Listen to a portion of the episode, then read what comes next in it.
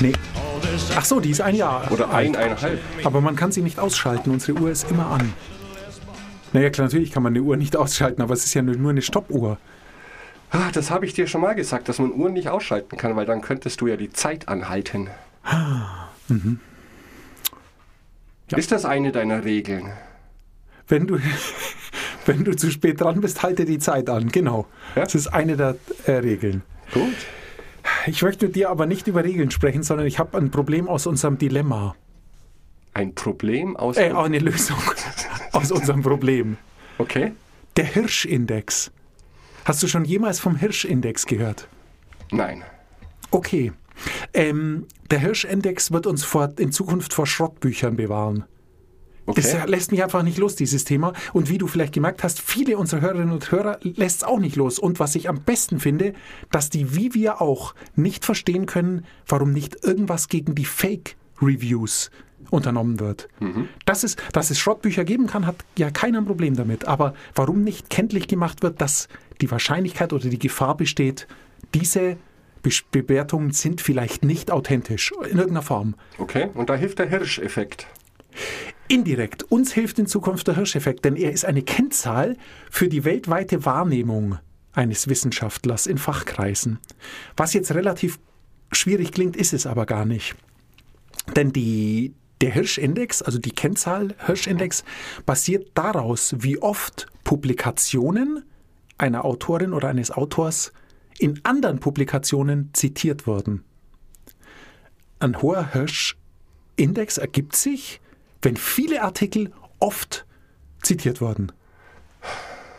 Also Es als ist- Referenzen, als Querverweis. Genau, Okay. genau. Also es ist nicht ausschlaggebend, dass jemand viel veröffentlicht hat. Ja. Es muss auch, wenn er viel veröffentlicht hat, muss es auch oft zitiert werden. Entwickelt hat es ein Physiker Hirsch und den gibt es erst seit 2000, Anfang der Nullerjahre. Gibt es den? Und, deshalb hast du jetzt gezuckt, weil dir sagt es nämlich doch was. Du darfst es, hast es aber verwechselt mit dem Hirscheffekt. Der Hirscheffekt gibt die Durchlässigkeit der Schleimhäute des Dünndarms an. Ah, ja, was genau. auch keiner sau was sagt, ist mir schon klar. Aber es gibt in Hannover die Metalband, der Hirscheffekt, Richtig. die sich nach diesem Hirscheffekt benannt haben und die sehr erfolgreich sind. Die sind ja in den Charts mit ihren Alben. Richtig, und die. daher kennt man den Hirscheffekt. Der Hirscheffekt, also eben die Durchlässigkeit der Schleimhäute des Durch Dünndarms, den eine Ärztin, die Hirsch heißt, irgendwann herausgefunden hat, hat nur was mit der Metalband zu tun, nicht, nichts mit unserem Hirschindex. Jetzt bin ich komplett verwirrt. Genau. Einmal Hirschindex, einmal Hirscheffekt. Dünndarm, Publikationen. Okay? Wir Okay. bleiben. Okay. Ja, ja, ich bin sicher. Bist du jetzt komplett verwirrt? Weil dann brechen wir ab und fangen nochmal neu an. Hallo Chris, wie geht's? Und der Hirscheffekt ist, ähm, kann sich, kann nicht mehr sinken. Wenn du einmal einen Hirscheffekt hast, dann kann der nicht mehr niedriger werden. Er Klar. kann aber nur schwer steigen und dafür, das möchte ich, deshalb möchte ich Ihnen ganz kurz erklären, wie er geht.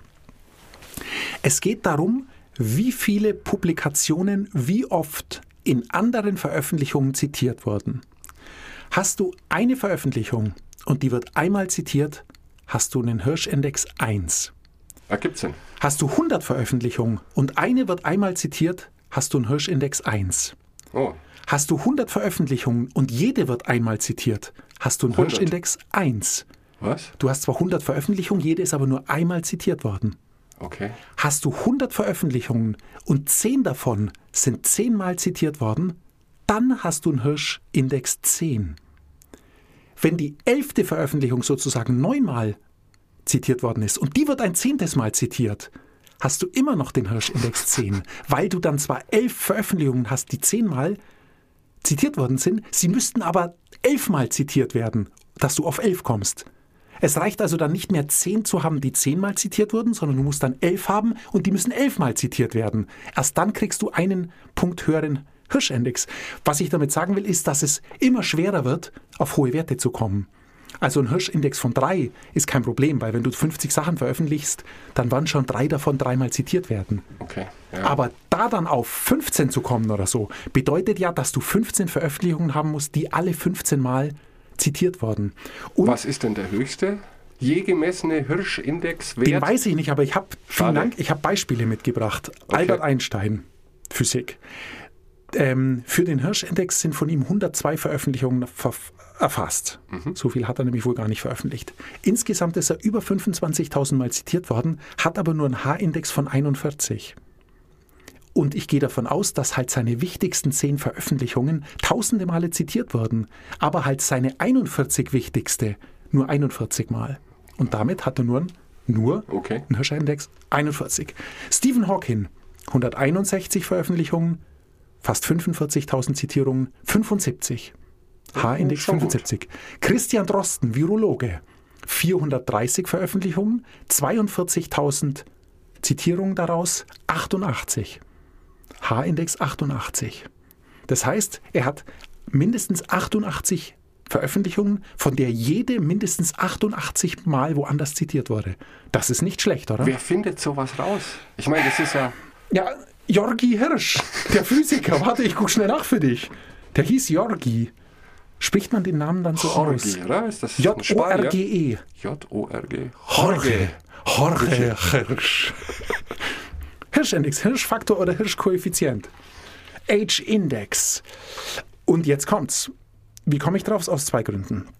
Zum einen, wer einen Hirschindex von 41 hat, ist Albert Einstein und kein Schrottbuchautor.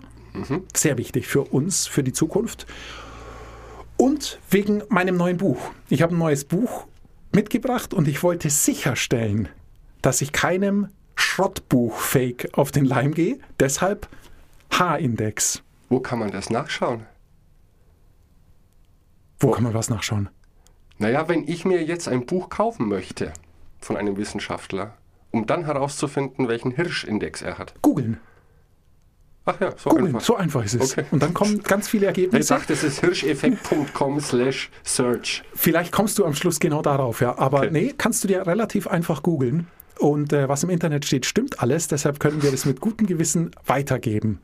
Ähm, Jordan, Jordan B. Peterson hat einen H-Index von 42. Oh, das ist gut. Also irgendwo zwischen Albert Einstein und Stephen Hawking, was wirklich nicht schlecht ist. Ähm, sein erstes Buch kennt niemand, war nicht so wahnsinnig erfolgreich. Sein zweites Buch ist The 12 Rules of Life.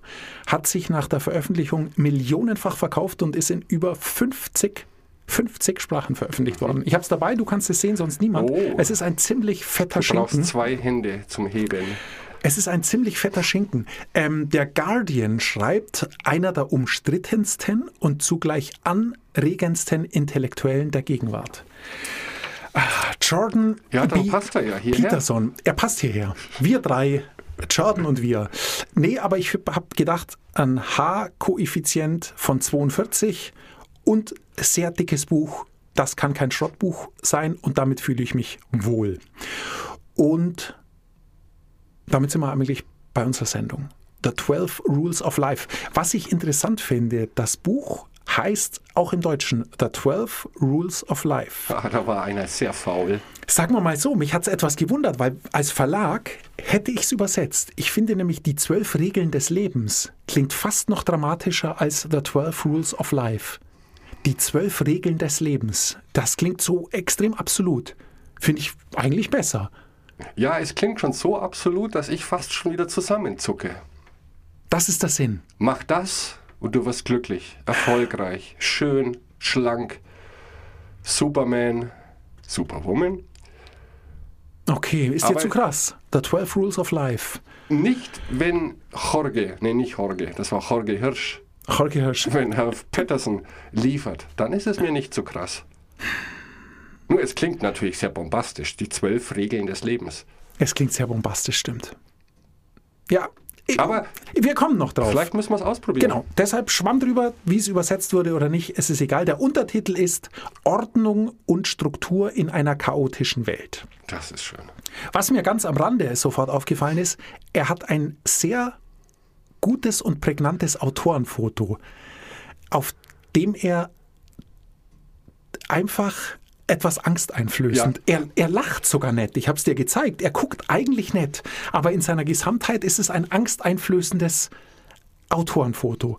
Und Das gefällt mir. Also es erzielt wahrscheinlich den Effekt, den soll. Und was mir wirklich auffällt, selbst ganz große, Coben zum Beispiel, der ja hunderte Bücher veröffentlicht Ja. hat, der hat ein derart schrottiges Autorenfoto, als hätte das ein Kumpel von ihm schnell selber bei einer Gartenparty gemacht.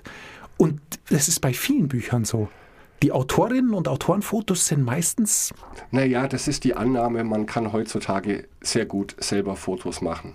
Und die Qualität, also technisch, das stimmt sicherlich. Ja. Aber dieses Autorenfoto, ich habe es gesehen, es ist furchteinflößend tatsächlich, aber nicht Hannibal Lecter furchteinflößend, sondern komm ja keinen Schritt näher. Ja, Ein und- furchteinflößend. Ja, und so Feuilleton furchteinflößend. Du kannst mir sagen, was du willst, ich mach dich nieder mit Worten. Ja, weil ich Diese eh Art, weiß. Genau. Genau. Und so ist es ein Don't klein. Jordan B. Peterson. Jetzt pass mal kurz auf, ich habe noch kurz in seiner Vita gestöbert, da möchte ich schnell nachlesen. Okay, er ist ähm, Professor für Psychologie und er lehrt an der Universität Toronto und wo lehrt jeder, der was auf Harvard? sich hält? Vielen Dank, Max. Sehr und gerne. natürlich Harvard. Ähm, da gibt es wahrscheinlich mehr Professorinnen und Professoren als Studenten. Oder Oder es gibt mehr Howards, als man denkt. Stimmt. Gibt es nicht eins in England und eins in den USA? Mag sein. Ich glaube schon. Und dann hast du ja Kanada auch noch. Oh, da gibt es sicher auch an Harvard. Ähm, er arbeitet als Berater, freiberuflich noch und, und das finde ich das Wichtigste. Seine Forschungsarbeit fokussiert sich darauf, für Klinikpatienten Wege aus Depression und Angst zu finden. Ja, Wahnsinn. Und Super. jetzt, und jetzt ist es wirklich, jetzt ist es ein sehr, sehr rundes Gesamtpaket, denn jetzt kaufe ich ihm ab, dass er eine Expertise hat darüber, welche Faktoren es uns Menschen schwer machen können, was uns Menschen in die Bredouille bringen kann. Und jetzt glaube ich ihm dann auch, dass er sich mit Wegen auseinandergesetzt hat, wie wir da wieder rauskommen. Wenn er sich also hinstellt und sagt, die zwölf Regeln des Lebens, dann kann ich mir mit seinem Background einfach vorstellen, okay, aus dem, was er aus seiner beruflichen Erfahrung weiß, kennt, Ja. kann er durchaus ablenken, ableiten, was können wir tun, um das zu verhindern. Und im Umkehrschluss dann eben besser zu werden, ja. glücklicher zu werden, einfacher durchs Leben zu kommen. Und in diese Richtung geht das Buch. Weißt du, was mir gerade auffällt?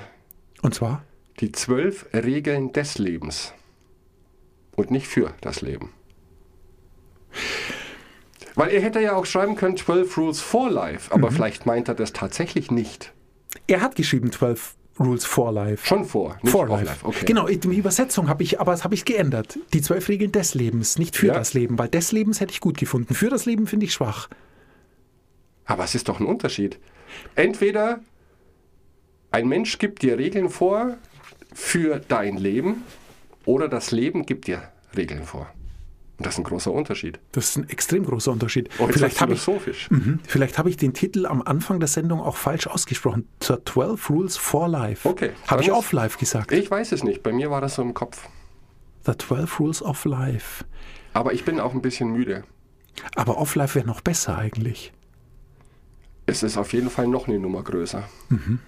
Pass auf, die zwölf Regeln des Lebens, ich habe sie dabei. Ich habe sie dabei. Ähm, zwölf Regeln. Nummer eins, steh aufrecht und mach die Schultern breit. Zwei, Oh. betrachte dich als jemanden, dem du helfen musst. Drei, freunde dich mit Menschen an, die es gut mit dir meinen. Vier, vergleiche dich mit dem, der du gestern warst, nicht mit irgendwem von heute. Fünf. Lass nicht zu, dass deine Kinder etwas tun, das sie dir unsympathisch macht. Sechs. Räume erst einmal dein Zimmer. Kaufen. Zum Beispiel. ja? Räume Entschuldigung. erst mal dein Zimmer auf, ehe du die Welt kritisierst. Sieben. Strebe nach dem, was sinnvoll ist, nicht nach dem, was vorteilhaft ist. Acht. Sag die Wahrheit oder lüge zumindest nicht. Neun. Geh davon aus, dass die Person, mit der du sprichst, etwas weiß, was du nicht weißt. Zehn. Sei präzise in deiner Ausdrucksweise. Elf. Störe nicht deine Kinder beim Skateboardfahren. Was? 12. Läuft dir eine Katze über den Weg, streichle sie. Das ist doch B. Das ist doch alle. Und dafür, wie viel? 500 Seiten bestimmt. 500 Seiten. Und soll ich da was sagen? Es ist grandios. Ja? Es ist grandios. Steh aufrecht Okay.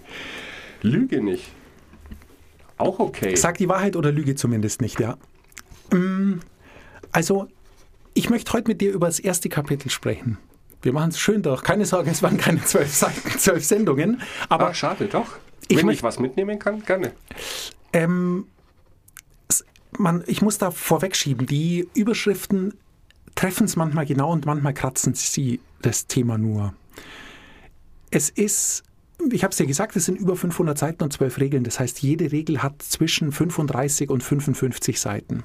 Daraus wird schon klar, dass es sehr prosaisch geschrieben ist und eben nicht wie Schrottbücher nur ein paar Hauptsätze zusammenschustert.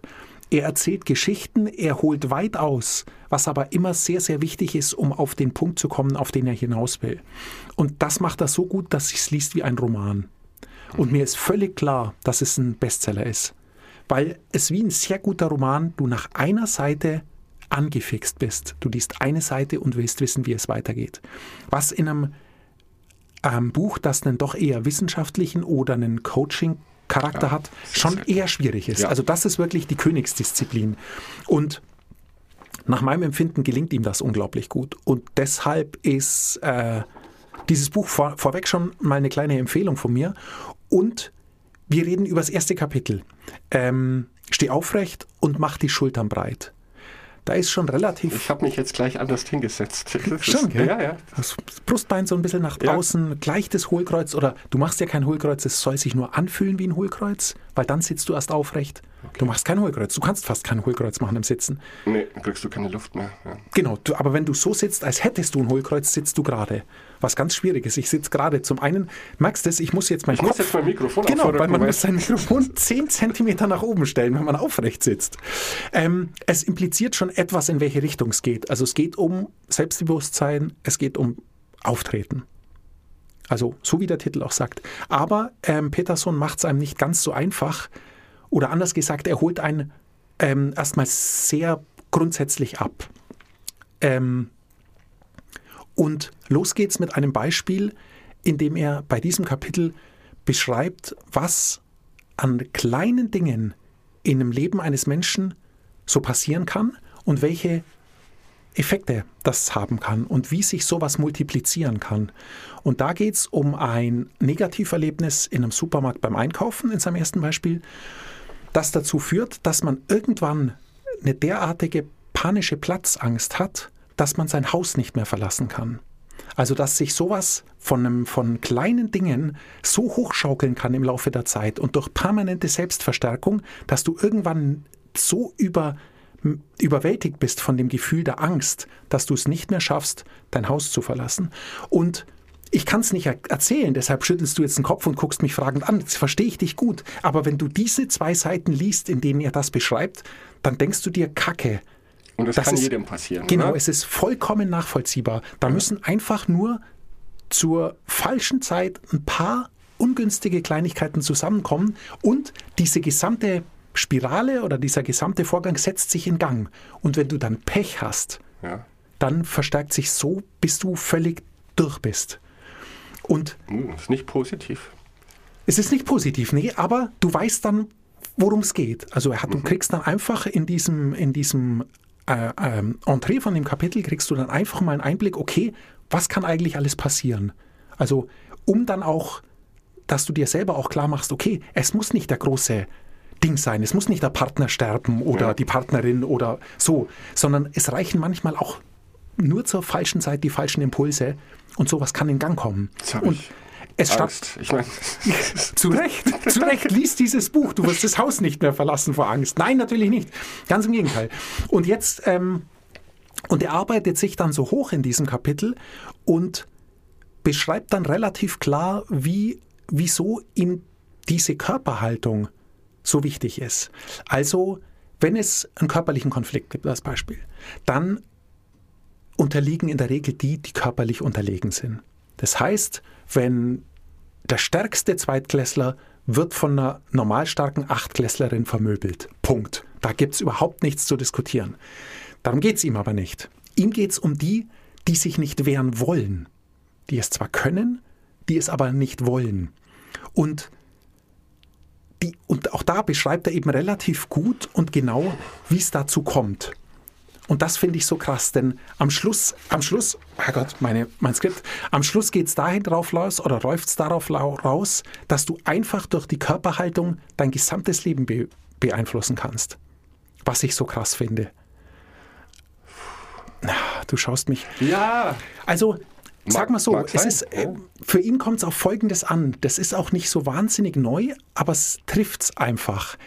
Ähm, mehr oder weniger sagt er, wer richtig zubeißen kann oder wer richtig austeilen kann, muss das in der Regel gar nicht. Ja, genau. Das Okay. ist der Deal. Ja. Denn wenn du sozusagen die Fähigkeit zu Aggression oder Gewalt richtig anwendest, dann sinkt dadurch die Wahrscheinlichkeit ja eher, dass du es wirklich mal anwenden musst.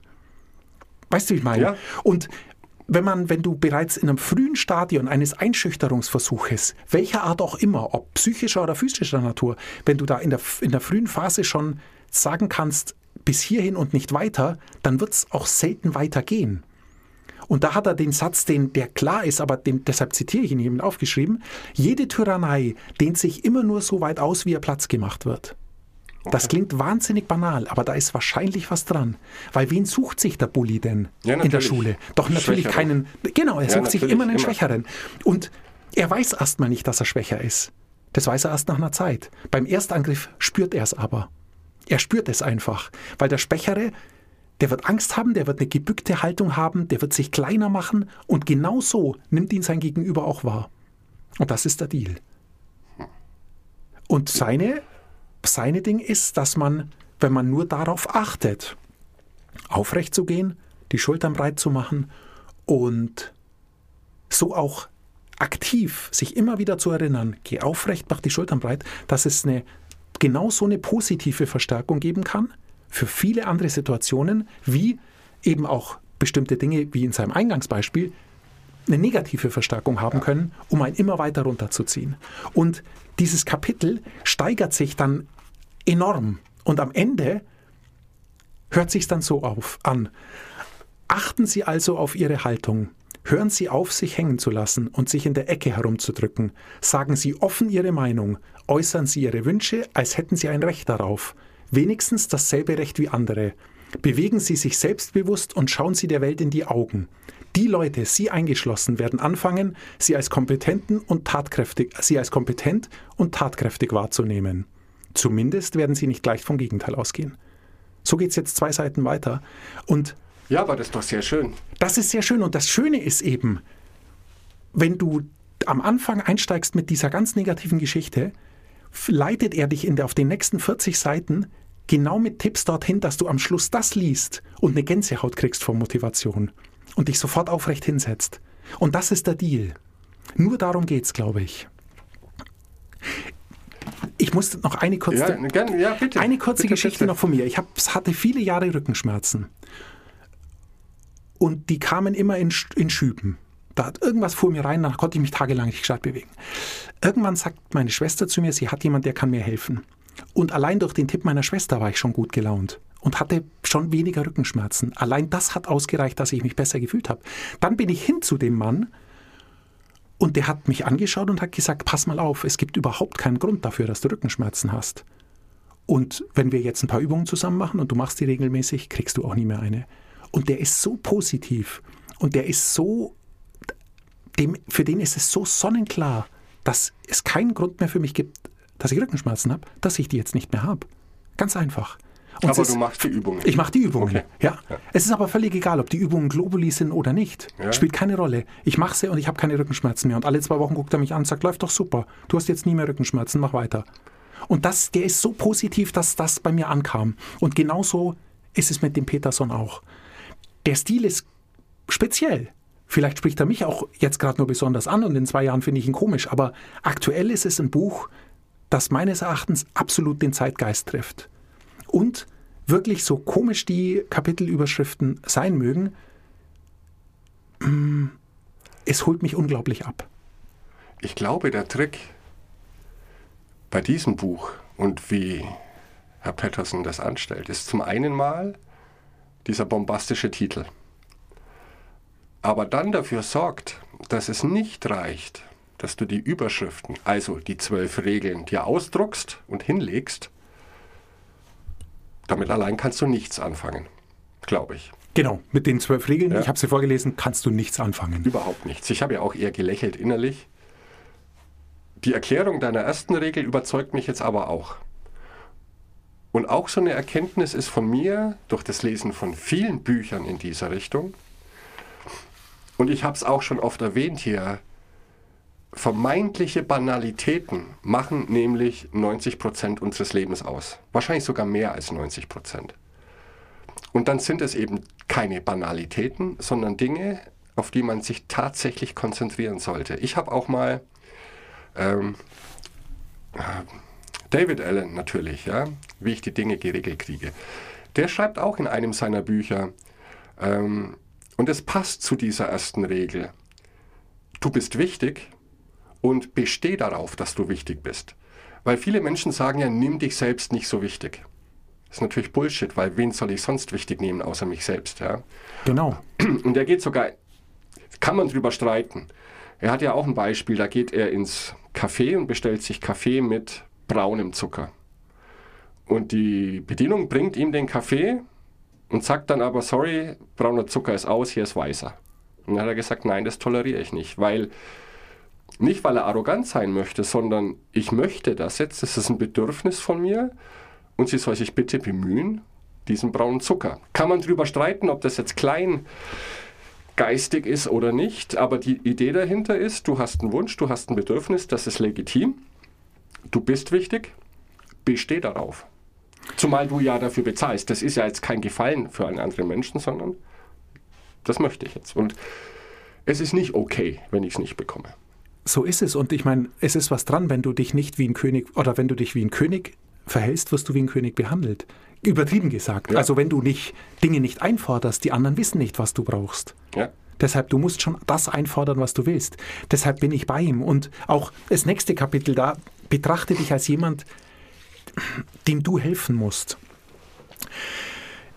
Auch da hat er ein super Beispiel. Was passiert, wenn dein Hund krank wird?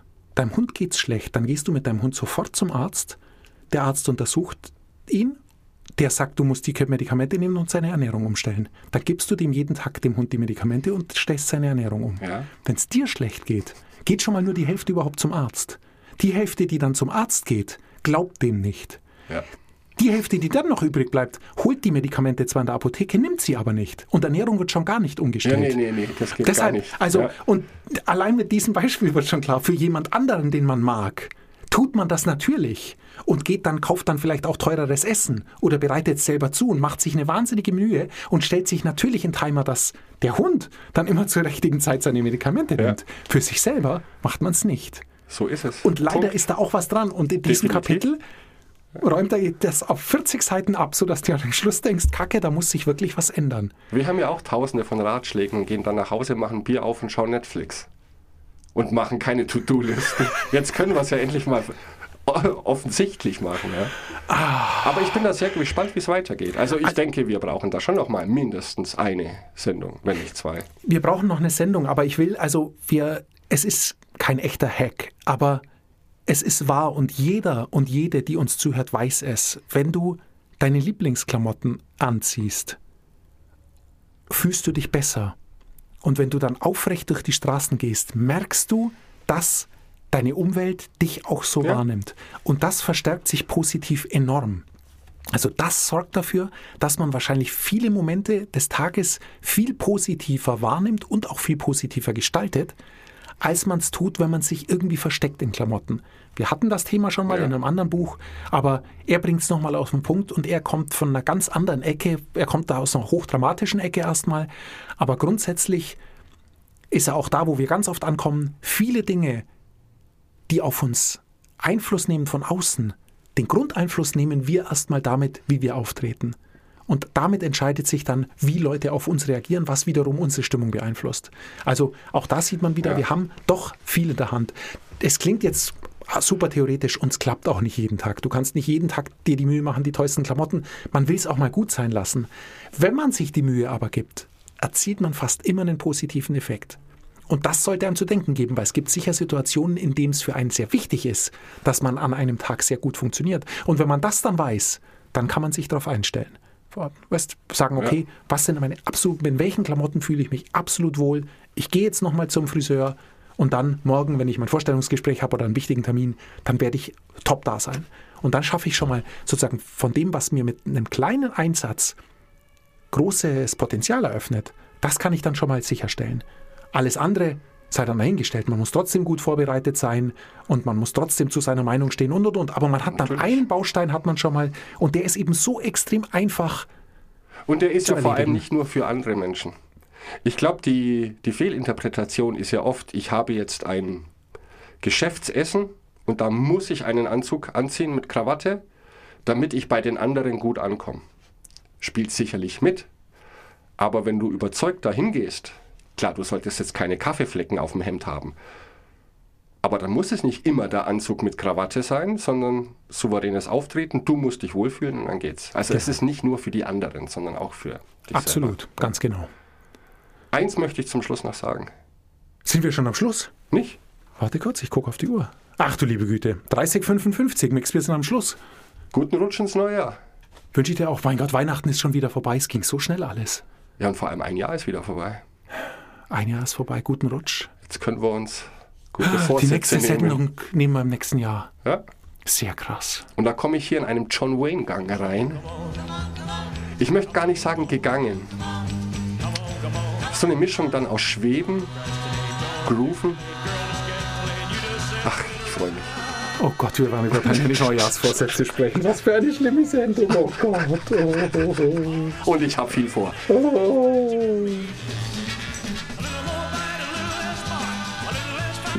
Genug geheult jetzt? Ist gut, also.